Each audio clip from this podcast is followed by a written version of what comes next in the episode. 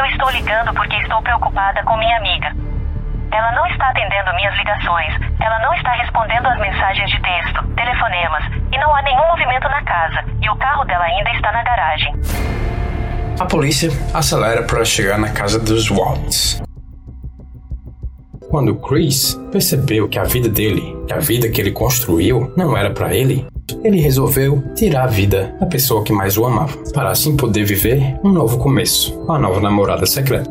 Em 2010, Shannon estava passando por muitas coisas na sua vida. Seu primeiro casamento tinha acabado e ela tinha sido diagnosticada com lupus, uma doença autoimune. E ela estava trabalhando incansavelmente para se reconstruir e conseguir comprar sua primeira casa. Então um dia ela recebeu um pedido de amizade no Facebook de um homem chamado Chris Watts. Os dois começaram a enviar mensagens um para o outro e se deram bem. Dois anos depois, se casaram e se mudaram para Frederick, Colorado. Pouco mais de um ano depois, tiveram seu primeiro filho, uma garota chamada Bella. Celeste nasceu em 2015. Shannon estava super animada para ser mãe, algo que ela nunca pensou que aconteceria devido às suas complicações de saúde. Problemas estavam começando a surgir já com o casamento. A Shannon tinha um emprego e ganhava muito bem. O Chris trabalhava em uma empresa de petróleo e fazia pouco mais de 60 mil dólares por ano. Juntos, a renda era de quase 100 mil dólares por ano. Praticamente, dava para se dizer que eles estavam indo muito bem, certo? Não, não bem assim. Apenas um mês antes da Celeste nascer, eles pediram uma falência no banco. No topo da sua hipoteca de 3 mil dólares por mês, a família tinha empréstimos estudantis, dívidas do cartão de crédito e contas médicas que precisavam ser pagas. E não conseguiam gerenciar isso tudo. As coisas tinham se tornado ainda mais difíceis desde que as meninas nasceram ambas sofrendo de grandes alergias. Isso significava que tinham que tomar medicação regularmente muito caras. Mas mesmo com tudo isso acontecendo, a família parecia totalmente perfeita, pelo menos para as pessoas de fora. Foi o verão de 2018 quando as coisas realmente começaram a ir de ladeira abaixo. Só que a Shannon não sabia. Em junho, durante uma transmissão ao vivo, ela diz ao Chris que ela está grávida novamente. Dá pra ver que o Chris está fingindo naquela reação. Eu acho que por dentro ele estava gritando. Uma razão para isso poderia ser que ele já estava traindo a mulher dele. De acordo com um testemunho da Nicole Kensinger, a amante, ela e o Chris começou a se ver em junho de 2018, dois meses antes do crime. E ela não sabia que ele era casado ou que a esposa dele estava esperando um filho. A casa era geralmente arrumada, impecável. Ela era uma perfeccionista, parte de sua personalidade. Mas hoje, nesse dia, todas as camas estavam desarrumadas e desfeitas. Lençóis estavam faltando na cama, no quarto principalmente, e até um foi encontrado no lixo. Agora pare e pense nisso. Esta é uma mulher que não perdia um botão da camisa. As camas estão desfeitas. Há um lençol no lixo. Por outro lado, as pistas mais importantes para o policial não foram nem essas. Foi encontrar o celular e a aliança da Shannon dentro de casa. Que mulher sairia de casa e deixaria essas coisas para trás? Nenhuma. Até o Chris tinha dito para a polícia que ela só vivia naquele celular. Era a vida dela. Pessoas que conhecem a Shannon sabem que ela era muito apegada a esse celular e era algo que ela não queria sair de casa sem. E ter a bolsa, seu carro, seu celular ainda deixado pela casa parecia muito, muito estranho. Enquanto os oficiais ainda estavam dentro de casa, o vizinho do Chris, o Nathan, chamou os policiais para verem a câmera de segurança. Chris também tinha ido para assistir esse vídeo. Às 5h27 da manhã, mostra o Chris dando ré no seu caminhão até a garagem. E em seguida o vídeo mostra o Chris fazendo algumas viagens da garagem para o lado do motorista, colocando algumas coisas no caminhão. O vizinho percebe o comportamento do Chris. Ele colocava a mão por trás da cabeça, respirava fundo, de um lado para o outro. Quando Chris saiu, a polícia ficou e o vizinho falou que aquele comportamento não era certo. Quero-os de volta onde quer que estejam. Tipo, eu, eu não tenho nenhuma ideia de onde eles possam estar, onde eles estão agora. Quando cheguei em casa ontem, era como uma cidade fantasma. Só espero que ela esteja em um lugar seguro e talvez ela esteja lá. Eu as quero de volta. Quero tanto essas crianças de volta. Ali está Celeste. Ela era apenas uma bola de energia. Celeste tinha definitivamente a personalidade de sua mãe. Bela ia começar o jardim de infância na próxima segunda-feira. Uau! Precisamos trazer esse homem agora, para uma interrogação, nesse exato momento. Quando eu assisti aquela entrevista, minhas suspeitas acabaram. Para iniciar mais informações sobre a mãe e as meninas desaparecidas, o agente fez o Chris olhar as fotos da família. Quase que imediatamente, os investigadores avistaram uma bandeira vermelha. Especificamente, o Chris, que continuou se referindo a sua esposa e filhas no passado. Já eram 10 horas da noite. Ele estava cansado. Não era uma situação ideal para tentar começar esse polígrafo, que pode ser muito extenso. Ele, naquele momento, perguntou se o Chris poderia voltar no outro dia e o Chris topou na mesma hora. A polícia falou que a Shan está grávida de 15 semanas. Ela e suas duas filhas estão desaparecidas já por dois dias. O Chris retorna no dia 15, sem hesitar, e concorda em fazer um teste de polígrafo, o detectador de mentiras. Ela está mostrando empatia para dar e para vender, tudo armado para deixar ele à vontade. Só há duas maneiras de falhar um polígrafo, ok? A primeira maneira seria se você não seguir minhas instruções. E a segunda maneira seria se você optar por mentir. Espero que saiba que se você tiver algo a ver com o desaparecimento deles, seria estúpido você entrar e fazer um polígrafo hoje aqui agora sentado nesta cadeira. Eu estava colocando Tris em alerta máximo que a verdade estava prestes a sair e todo mundo ia saber o que era.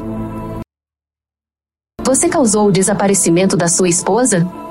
Você está falando a verdade sobre a última vez que você viu suas filhas? Olá, gente! Como o detector de mentira funciona? Para uma pessoa que está sendo honesta, geralmente fica em torno de dois positivos. Já para uma pessoa que não está sendo honesta, a pontuação fica geralmente por volta de quatro negativos. Já o Chris ficou com 18 pontos. Negativos. Ele praticamente falhou o teste inteiro. Para conseguir que o Chris diga a verdade, ela voltou para aquela sala, agora com uma atitude completamente diferente. De propósito, ela não era mais aquela amiga do Chris, aquela sorridente, despojada. Agora ela era investigadora e está lá para saber a verdade. Ela avisa ao Chris que ele não passou no teste. Chris, nós sabemos que você está mentindo. Isso não é mais o problema. Agora precisamos encontrar sua mulher e as suas filhas. Eu quero que elas voltem para casa. Mas você sabe que elas não vão voltar para casa. Você sabe disso. Eu não sei disso. Mas você sabe que elas não vão. Ela sabia que ele tinha feito algo horrível com a esposa e as filhas. Então, Chris começa a oferecer aos investigadores uma razão por ter saído tão mal no teste. O Chris admite ter um caso e os policiais respondem com: Nós já sabemos, conversamos com ela ontem, sua amante. A amante dele já tinha derramado os feijões sobre esse relacionamento, que ela não é boba. Então Chris está lá, sentado, e percebe: essas pessoas sabem um pouco mais do que eu imaginava. Então, eles usam outra tática. Agora, fazendo da Shannon uma vilã. Foi ela, não foi? Foi ela que fez isso. E você está tentando cobrir por ela. Pra ela não se passar como má. Eu sei, Chris. Eu acho que ela era muito controladora. E vocês poderiam estar em um momento melhor na vida agora. Mas ela não deixou. Ela era do tipo poderia fazer tudo e você nada. Foi ela. E agora você está tentando limpar a barra dela, não é? Não de jeito nenhum. Eu não fiz nada. Quando eu saí de casa, eles ainda estavam lá. Seis horas depois, ele já se mostra exausto, derrotado. E quando ele viu que essa jogada dele não deu certo, ele chama o pai. Será que posso falar com meu pai?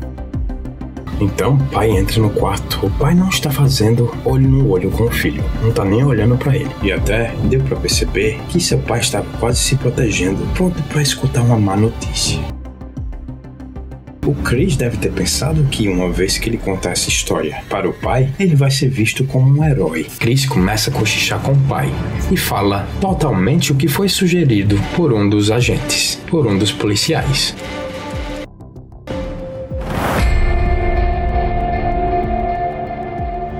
Shannon chegou em casa, eles discutiram. Ele falou que queria se separar. Ela falou que ele nunca mais ia ver as filhas dele. Ele desceu.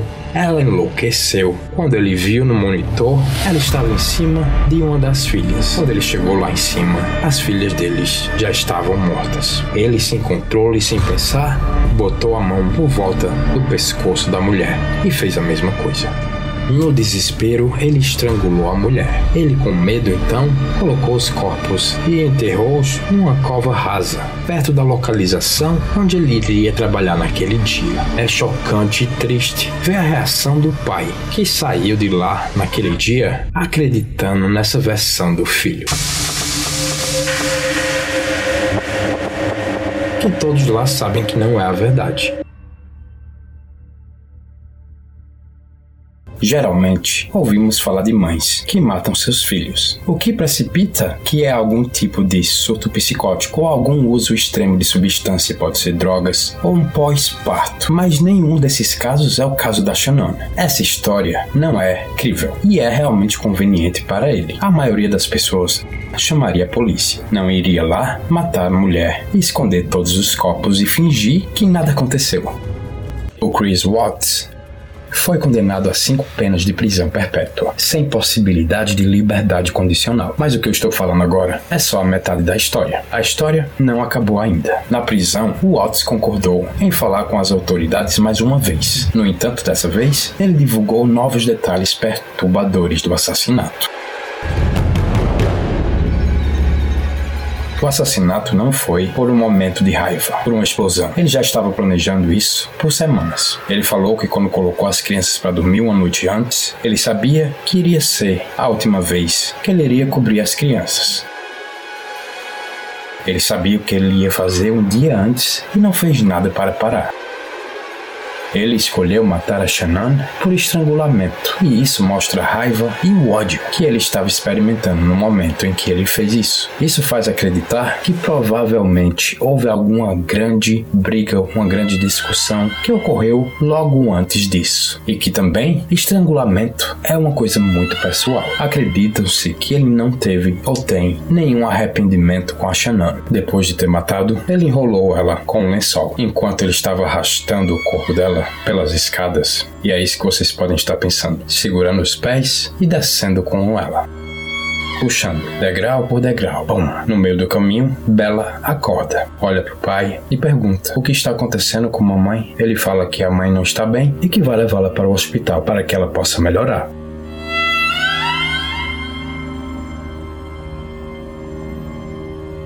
Ele leva o corpo da mulher e joga no chão do banco de trás do carro dele, juntamente com suas filhas, que estão sentadas com o cadáver da sua mãe no chão. Ele colocou uma bolsa plástico na cabeça e nos pés, talvez para não sujar o carro dele, quem sabe, e ele dirige por uma hora. Essa uma hora, ele poderia ter parado, ele poderia ter voltado a si, mas ele nunca saiu dele. Isso não foi um ataque de raiva. Isso não foi um ataque psicótico. Isso foi programado, premeditado. Uma hora de estrada, Watts logo em seguida começou a dirigir para o local desejado, onde ele afirma que lá ele matou suas filhas. Mas primeiro ele retira a mulher do carro e joga numa cova rasa que ele fez. Rasa. E do jeito que ele jogou ela, do jeito que ela caiu, ele deixou. Ela foi descoberta de cabeça para baixo, curvada, com quase 3 centímetros de terra nela só. Um coiote poderia passar por ali e sentir o cheiro. Qualquer coisa. Aquilo foi um ato também de ódio, de desprezo. Ele jogou ela como se ela fosse uma bolsa de lixo.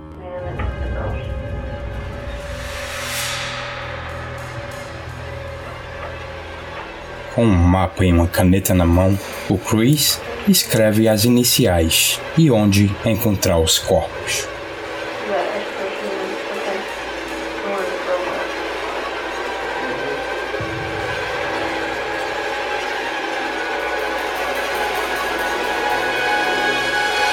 Eles estão nesses tanques? Sim. E o que está dentro desses tanques? Uma mistura de óleo e água. Eu não podia acreditar que um pai poderia fazer algo tão terrível com seus filhos e sua esposa. E o lençol jogado ali, o que é? Eu usei para enrolar o corpo da Shannon. Eu estava enojada, com nojo. Mas ao mesmo tempo eu sabia que era hora de resgatar os corpos.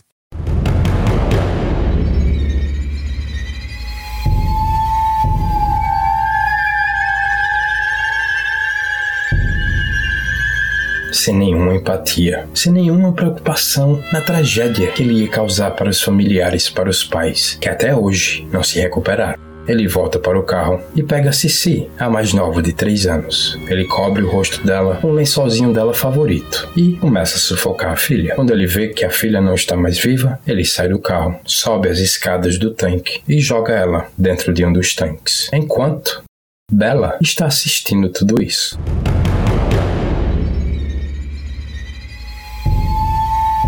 Ele chega no carro, ela então pergunta: Vai acontecer comigo o que acabou de acontecer com a Cici? Ele não se lembra se ele falou que sim, como uma pessoa terrível, ou se ele só colocou o mesmo lençolzinho no rosto dela e começou a sufocá-la. Ela gritava: Não, papai, por favor, não. A autópsia dela confirma que ela foi a única que lutou pela sua vida marcas de mordida na língua de quem tentou escapar, os lábios rasgados pela pressão da mão do pai que estava tapando o nariz e a boca enquanto ela lutava para sobreviver.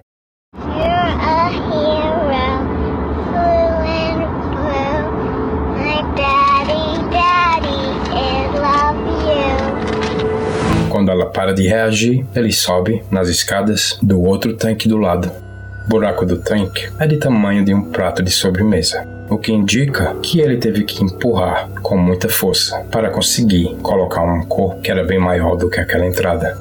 Dentro de um tanque de petróleo cru, altamente inflamável, altamente tóxico, jogadas lá embaixo. Ele falou que todas as noites ele escuta ela gritando: Não, papai, todas as noites. Para resgatar o corpo das meninas foi um processo.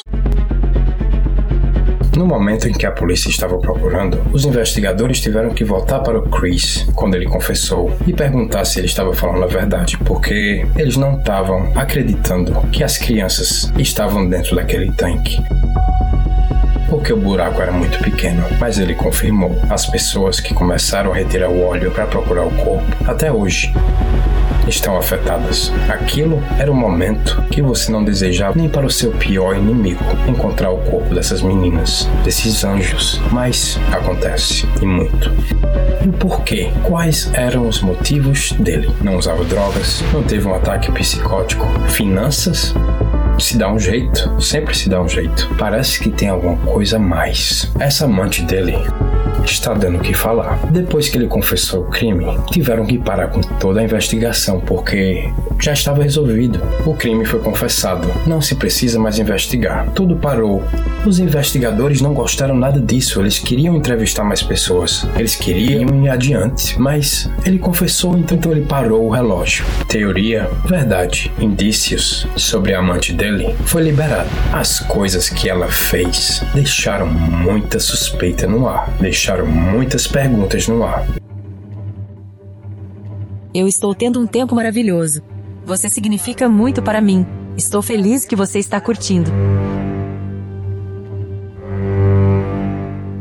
Eu vou falar uma lista mestra de tudo o que é sombrio sobre a amante do Chris Watts, Nicole Kensinger.